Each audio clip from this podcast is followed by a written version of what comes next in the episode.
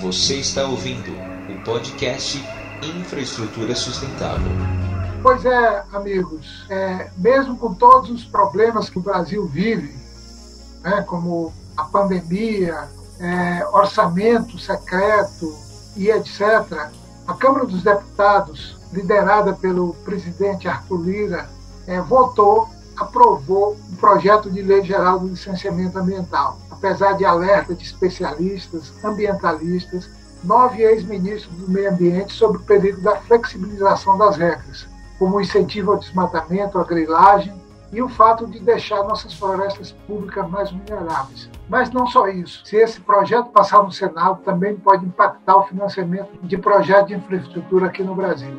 Bom dia, gente. Eu sou Sérgio Guimarães e hoje vamos falar sobre a aprovação do PL de licenciamento, mais um projeto que aproveita a grave crise sanitária que estamos vivendo para avançar, trazendo impactos que podem ser devastadores. Mais conhecido como a mãe de todas as boiadas, ou então até um tratoraço na área ambiental para flexibilizar é, o processo de licenciamento. Nosso convidado de hoje é o advogado André Lima, advogado socioambientalista, meu amigo, meu irmão, está por dentro de todos os detalhes e acompanha essa lei desde que ela chegou no Congresso em 2004. Bem-vindo, André. Pode se apresentar e falar sobre os principais apontamentos que você tem a respeito desse assunto? Bom dia, Sérgio Guimarães. Bom dia, amigos ouvintes aqui do podcast do GT Infra. Primeiro, parabenizar a iniciativa. Acho que a gente tem que usar todos os canais que a gente tiver é, para se comunicar com o, a população, com o povo, com a comunidade, com os interessados nesses temas de altíssima relevância para o desenvolvimento do Brasil e para os temas relacionados à infraestrutura, né, que são a base para esse desenvolvimento, que pode ser ou não sustentável. Né? Então, hoje nós estamos falando da lei de licenciamento ambiental, que infelizmente, na linha da boiada, né, como vem sendo implementado por esse governo desde desde que ele assumiu, aliás, desde o dia 1 de janeiro de 2019, a gente já vem vivenciando medidas provisórias, decretos e vários atos infralegais, e tínhamos conseguido sobreviver os dois primeiros anos no Congresso Nacional, né, onde o, o, o, trator não tinha passado. Né? Inclusive, fizemos pelo Instituto de Democracia e Sustentabilidade, onde eu estou coordenando o projeto Radar Clima e Sustentabilidade, uma análise do parlamento e do como e por que conseguimos sobreviver nesses dois anos a esses retrocessos. Né? Mas você pediu para eu me apresentar e eu já entrei no assunto. Mas eu, meu nome é André Lima, sou advogado socioambiental há 27 anos, trabalhei com o Instituto Socioambiental, SOS Mata Atlântica, IPAM, tive por dois anos no Ministério de Meio Ambiente e eh, agora estou no Instituto Democracia e Sustentabilidade, mas Posso dizer que, além dessa experiência na área de construção de legislação e políticas públicas, vivenciei a implementação do licenciamento ambiental eh, no Brasil eh, de perto, conduzindo a política distrital de meio ambiente como secretário do DF, secretário de Meio Ambiente do Distrito Federal, que é uma secretaria peculiar no Brasil, a única secretaria que tem atribuição de município e de estado ao mesmo tempo. Então, pude vivenciar esse essa dupla experiência em uma passagem só por uma secretaria, que foi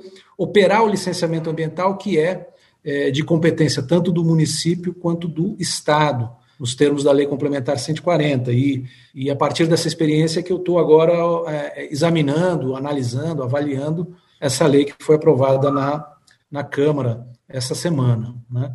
É, em linhas gerais, depois a gente pode entrar em aspectos mais pontuais e específicos, ela é uma lei que quebra a espinha dorsal do Sistema Nacional de Meio Ambiente, na linha do que já vinha sendo feito pelo atual ministro no CONAMA, né? reduziu o poder do CONAMA, enfraqueceu a competência né, do Conselho Nacional de Meio Ambiente, órgão superior do sistema de meio ambiente, e agora, por lei, eliminou de vez um dos principais papéis do Conselho Nacional de Meio Ambiente, que é estabelecer padrões gerais, parâmetros gerais para licenciamento de obras é, potencialmente causadoras de significativo impacto ambiental nos termos da Lei de Política Nacional de Meio Ambiente. E por que isso?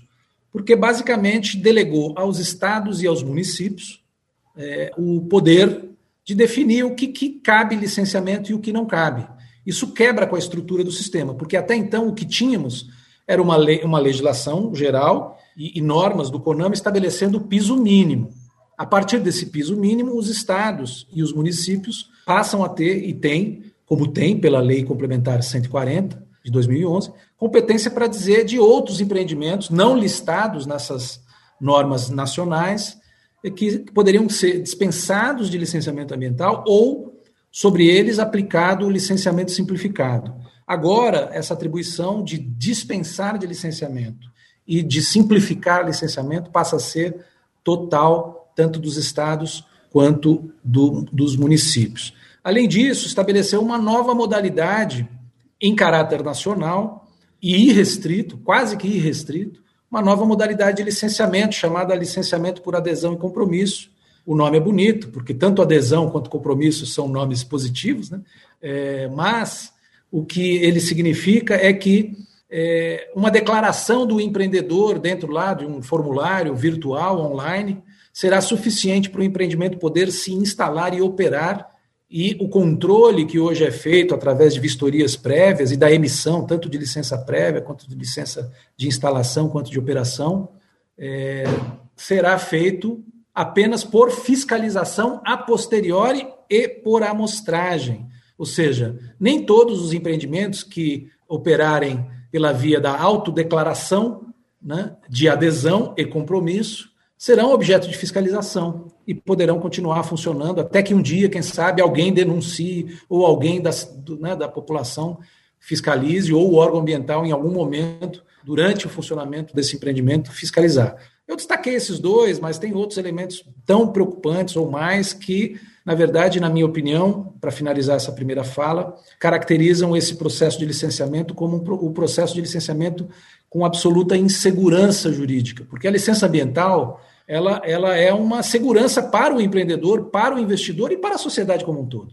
Esse é o, assim, em linhas gerais, né, Sérgio? Em termos de exemplo, você pode dar um, dois exemplos do que que muda? Né? Posso, assim, por exemplo, vamos, vamos dizer assim, é, é, eu não falei na minha primeira fala, mas o, o, a própria lei federal nova, o projeto de lei 3729, ele dispensa 13 atividades. Ele, né, um dos principais artigos é a dispensa de licença ambiental. Né? Ao invés da gente ter uma lei para dizer o que, que, precisa de licenciamento e como que se faz, é uma lei para dizer o que, que, não precisa de licenciamento e está dispensado. Esse é o viés da lei. Né?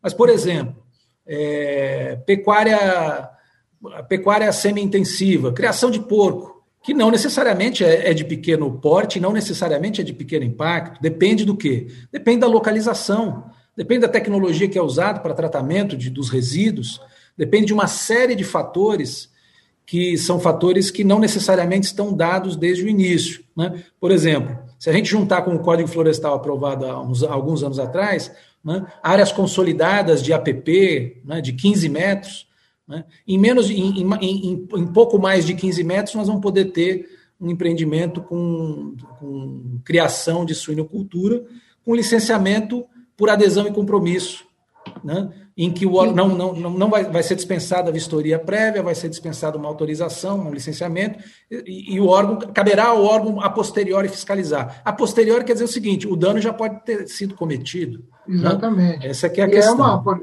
esse exemplo que você deu é, é, uma coisa com um alto potencial de contaminação, inclusive de lençol freático, etc. Mas, André, uma questão que tem sido colocada, né?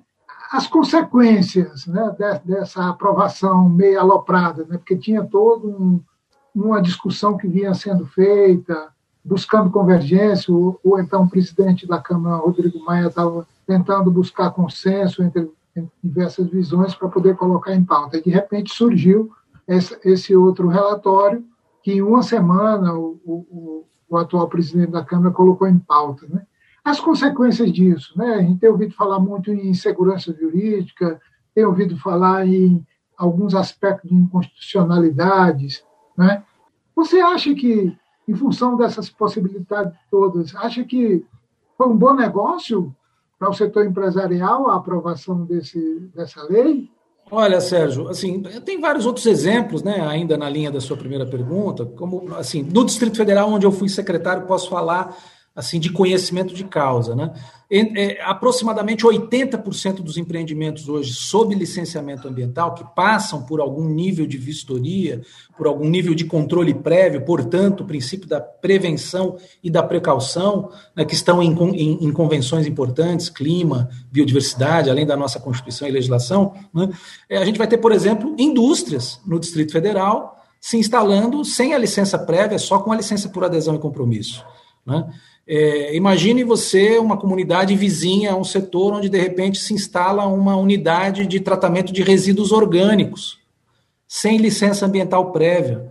Né? Quem já viveu do lado de, um, de, né, de, de uma área com, com, com, tratamento de resíduos orgânicos sabe o odor, né? para usar uma palavra assim quase técnica, né? É, é, e como que isso compromete a qualidade de vida das pessoas, seja em área urbana, seja em área rural. E vocês acham que isso vai acontecer no Parque Way?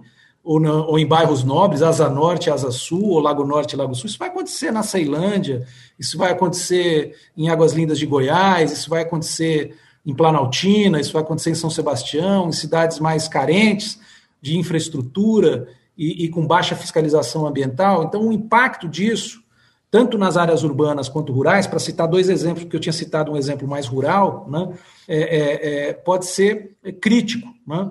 E eu citei só dois exemplos de algumas dezenas de exemplos que poderia citar. Então, é, eu acho que tem vários, várias consequências. Primeiro, uma consequência óbvia para a qualidade ambiental é, das cidades é, e, e afetando as populações locais e e tradicionalmente afetando as populações mais pobres, porque são as que têm menos condição, inclusive, de fiscalizar, de controlar, de exigir políticas públicas, de ser atendidas, de serem atendidas pelo poder público. Acho que tem um problema aí que, que é grave, né, que é um problema de injustiça ambiental. Vai pesar para cima dos mais fracos, certo?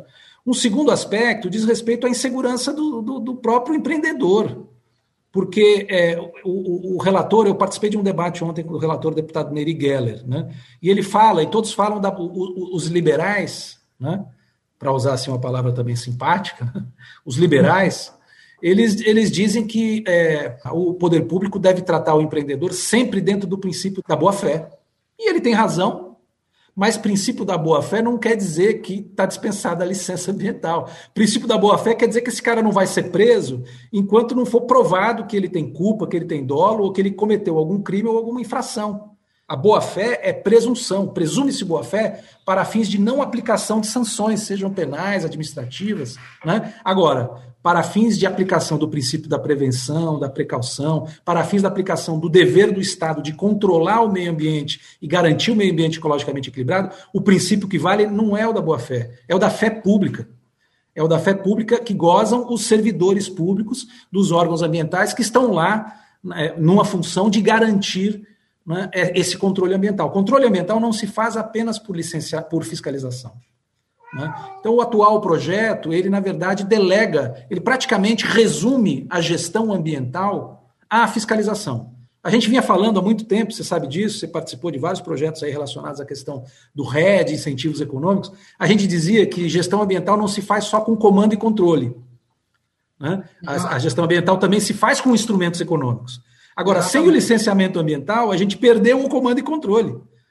Vai ter, vai ter só o comando e não vai ter o controle. Porque o controle é póstumo, o controle é, é, é depois que eventualmente o dano já foi cometido, a ocupação foi cometida. Isso vai gerar também um terceiro impacto, só para concluir, não só na insegurança jurídica para o empreendedor, mas para o financiador e para o investidor.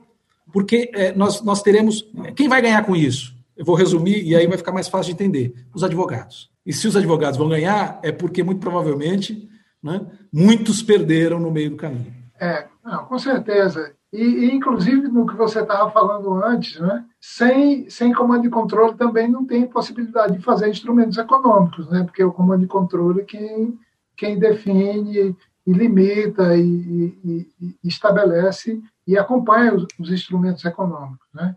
Então, mas assim, resumindo, você acha que, que foi um bom negócio essa aprovação dessa lei para, para os setores empresariais ou ela, ela vai causar problemas futuros que vão, vão vamos dizer, vão impactar os, os setores é, empreendedores do Brasil? Sérgio, eu, eu tenho conversado com gente que se articula com grandes investidores na Europa, fora do Brasil, né? É, e, e, todos já estão lá de cabelo em pé com as notícias que estão ouvindo do Brasil, porque essa é só mais uma, né? Quer dizer, aquela. É.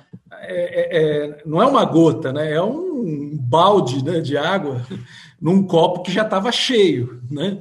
É, corte de, de, orçamento para fiscalização, desmatamento aumentando, incêndios, né? E por aí vai. E agora uma das principais leis de controle ambiental pela via do licenciamento, levando esse baque. Então, eu, uh, eu diria assim: ilusão daqueles que estão à frente desse processo, né, de que eh, vão ganhar muita coisa com isso. Pode ser que uma parte ganhe no curto prazo a partir do dano e do prejuízo ambiental para muitos.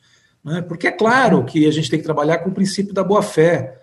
Mas se a gente trabalhasse só com o princípio da boa-fé, a gente não precisava de lei de crime hediondo, né? Porque todo mundo é santo, né? Para que uma lei de crimes hediondos? Vamos, vamos revogar a lei dos crimes hediondos, porque a gente tem que trabalhar com o princípio da boa-fé. Né? Todo mundo é, é, santo nesse país, então não, não precisamos de. Contrário. Então, quer dizer, é, é, óbvio que isso é uma ilusão, é óbvio que é, usaram a força né, é, de uma maioria de uma maioria que é, é cega, não leu a lei, né? Uhum. Eu tenho certeza que tem uma parte desses parlamentares que votou a favor porque foi pressionado pela bancada, partidos que fecharam questão, partidos ligados a atividades econômicas infelizmente predatórias. É o Brasil do passado estabelecendo a lei do futuro. Brasil é, do passado estabelecendo a lei do futuro, para onde que nós vamos? É, mas eu acho que você resumiu bem essa coisa do Brasil do passado estabelecendo a o Brasil do futuro, tentando estabelecer o Brasil do futuro, que eu acho que não vai conseguir. Por exemplo, tem pelo menos o dom de, de, de deixar transparente assim a visão né, do, de alguns setores, como do agro, por exemplo. Né? Não é à toa que o relator dessa lei é vice-presidente da, da bancada é, da agropecuária na, na, na Câmara. Né? Do seu e, querido estado de Mato Grosso. Do meu querido estado de Mato Grosso. E eu me lembro no tempo que a gente conversava mais com, com o setor do agro, né, um ex-presidente da FAMATO, o deputado Homero Pereira, falou que o grande problema do agro, na visão dele, era que não conseguia enxergar além da próxima safra. Né? Então, eu acho que continua com essa visão estreita. Mas, André, para a gente concluir, porque já estamos aí na nossa hora e o tempo passa rápido, quais os próximos passos? Ou seja, a gente tem a lei que vai para o Senado, e eu sei que você já está se articulando e, e propondo encaminhamentos no Senado, até com algumas recomendações. E também tem o viés do, do, do, da Justiça do Supremo Tribunal Federal. Né? Tem algumas inconstitucionalidades. Esses dias eu vi o, o ex-ministro Carlos Mink é, falando de pelo menos quatro inconstitucionalidades que ele via na aprovação dessa lei. Ou seja, quais os próximos passos que você vê para tentar consertar essa, essa situação aí nesse momento no Senado? Como é que você vê esse cenário? Olha, Sérgio, é, Bom, primeiro é importante lembrar que, que eu, eu, eu me esqueci de falar na, na, na, pergunta anterior, que já tem manifestações de setores privados contrários a essa lei, além de. São, são pelo menos 14 notas técnicas de organizações de peso, como, por exemplo, SBPC, como, por exemplo, a própria ABEMA, que, para minha surpresa, pediu mais tempo para debater esse, esse, esse projeto de lei a ANAMA, Associação Nacional dos Municípios de Meio Ambiente, Carta dos Nove Ex-Ministros de Meio Ambiente.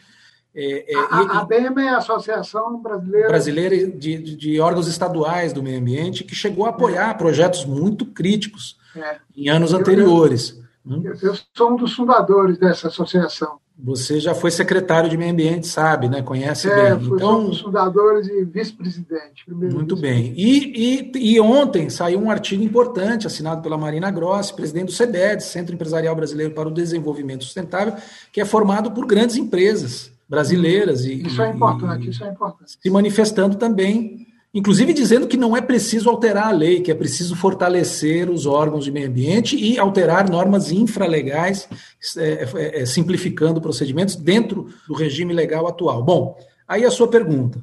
É, primeiro, obviamente, que é fazer um debate sério no Senado. O que eu tenho dito é que um projeto de lei que demorou 17 anos na Câmara não pode passar em 17 dias no Senado certo? O Senado tem que, tem que mostrar que veio. Para que, que nós temos bicameralismo? Para que, que nós temos um Senado que não custa pouco, se for apenas para chancelar o que vem do, do, da Câmara dos Deputados? Né? Então, eu entendo que, no mínimo, 17 meses de debate, assim, para a gente ficar equilibrado, né? 17 anos na Câmara e 17 meses no Senado, eh, seria uma proporção razoável para a gente fazer um debate sério, passar por várias comissões. Esse é um projeto que precisa passar na Comissão de Meio Ambiente, na Comissão de Constituição e Justiça, na Comissão de Infraestrutura e na Comissão da, de Agricultura. Aliás, merecia uma comissão especial porque tramita, de, deveria tramitar por mais de três comissões. Então, que seja feito bons debates, sejam feitos bons debates, audiências públicas, que de fato os estados sejam ouvidos. Né? O DF, eu não sei se eu falei aqui, mas pelas informações que eu tenho do Distrito Federal, 80% do licenciamento, da noite para o dia, pode passar a ser autodeclaratório por adesão é. e compromisso. Né? Então, então, trazer os estados para esse debate. Né? E, e, e, você acha que tem esse ambiente político no Senado nesse momento? Eu acho que sim. Então, quer dizer, primeiro é fazer esse bom debate lá. Eu acho que o Senado, é, como o Senado é formado é, em boa medida por ex-governadores e por pretensos futuros governadores, quem já foi governador ou ainda quer ser, não pode governar só para um setor da sociedade. Perdão, não pode também governar só para o setor privado, tem que governar pelas comunidades, tem que governar... E nem, e, e nem para todo o setor privado, né? Porque tem Exatamente. parte do setor privado, como você falou, da da, do CEBEDES, da, do artigo da Marina Grossa, Isso. que são contra. Né? Então, eu acho que tem um ambiente para um debate um pouco mais equilibrado. O problema é que, se esse texto for aprovado no Senado e voltar para a Câmara nessa legislatura, eu aposto que com esse presidente, Arthur Lira, e com o cenário que a gente vê hoje na Câmara, é, eles vão rechaçar qualquer modificação do Senado e vão retomar o texto original. Então, infelizmente, é, nós não temos muito assim. Ou, ou, ou, ou é judiciário, né? ou segurar esse texto de alguma maneira, né? É, ou então um grande acordo, fazer uma composição né? É, é, de alto nível, com parlamentares que não tiveram oportunidade de conhecer bem o texto na Câmara, e senadores, fazendo um certo acordo para que a gente tenha uma coisa equilibrada, séria, responsável, à altura né, do, do, do Brasil como um, um país do agro, sim, mas um Brasil da floresta também, como o Brasil do desenvolvimento sustentável. É, se isso não for possível, e, e, a gente sabe que teremos dificuldades, eu acho que é, é, o que vai caber é o judiciário. No regime concentrado, ou seja, ação direta de inconstitucionalidade, mas o pior dos mundos pode vir aí, que é o seguinte: é o controle difuso. O que é o controle difuso? Eu moro num condomínio, aqui do lado o vizinho resolve fazer um empreendimento sem licença. Eu descubro que ele não tem licença. O que, que eu vou fazer? Eu vou contratar um advogado, entrar com uma ação e tentar bloquear o empreendimento até que a fiscalização seja feita. Então, é, é, eu termino dizendo o seguinte: o, o, o, a CNA e a CNI, no assodamento, né, e, e, questionando órgãos ambientais e consultorias ambientais, em alguma, e tem alguma razão para isso, trocaram órgãos e consultorias ambientais por um, um por advogados, um juiz, três desembargadores, 33 ministros do, STJ e 11 do Supremo para fazer licenciamento ambiental. Moral da história, é, se iludiram de que vão agilizar algum empreendimento nesse caos legislativo que deve ser se essa lei vigorar. Pois é, André. Ou seja, não fizeram um bom negócio. Né? Se pensar bem, não fizeram um bom negócio. E e se a gente colocar isso num, num contexto mais amplo de política no Brasil nesse momento, é, do que está desenhado aí até o final do ano que vem, é uma situação muito, muito complicada. Né? Mas, com certeza, isso vai passar mais breve do que a gente imagina. Mas, André, quero te agradecer é, essa participação e, e do seu conhecimento e acompanhamento sobre esse tema, muito importante para esclarecimento para todos os nossos ouvintes, né? e deixar aí contigo uma rápida conclusão aí para a gente terminar e porque a gente já está chegando aqui no nosso, no nosso tempo. Muito bem, Sérgio, amigos aí do GT Infra, quero agradecer a oportunidade. A gente sabe que o tempo é curto, não deu para falar de todos os problemas, né? Procurem aí na, na, na nas redes sociais, tem várias notas uh, técnicas, como eu falei, de diferentes órgãos mostrando vários problemas. Eu não falei, por exemplo, problemas graves em relação ao desmatamento na Amazônia, por, por, por, licenciamento, por adesão e compromisso de duplicação de rodovias, como a 319, que está encomendada pelo ministro Tarcísio da Infraestrutura né, nessa lei, portanto, desmatamento, mais grilagem, ocupação de terra indígena, garimpo, etc., até porque a lei é, diz que é, consequências indiretas de obras como essas não são responsabilidade do empreendedor, o governo que se vire, quem, né, que é quem tem o poder de polícia, que cuide das consequências de obras como essa. E a gente sabe que não está cuidando nem quando não tem obra, muito menos com obra. Né? Então, eu, infelizmente, gostaria de finalizar com uma, uma mensagem mais positiva, mas é, a batalha se intensificará, infelizmente. Agora, nós estamos buscando gente minimamente é, responsável aí, tentando encontrar no parlamento quem possa equilibrar esse jogo. Estão surgindo alguns atores aí que podem nos ajudar a fazer esse, esse reequilíbrio de forças. Sigamos aí acompanhando os próximos capítulos desse debate que vai se alongar aí por mais algumas semanas, quizá meses. Abraço a todos, irmãos, amigos e amigas. Legal, André, muito bom. É importante essa visão também de buscar o diálogo, buscar o equilíbrio, buscar construir. Né? O nosso nosso podcast aqui é infraestrutura sustentável. Então a gente sempre busca, é, além de mostrar os problemas, quais as soluções, quais os caminhos que a gente precisa seguir para chegar na, na sustentabilidade. E a gente sabe que fora da sustentabilidade não, não é possível solução. Né? Quero te agradecer, amigo, e vamos seguir. E também desejar é, uma boa semana para os nossos amigos ouvintes do nosso podcast Infraestrutura Sustentável. Abraço a todos e seguimos a nossa caminhada. Tchau, tchau. Este é um podcast que foi produzido pelo Mundo que Queremos e pelo GT Infraestrutura.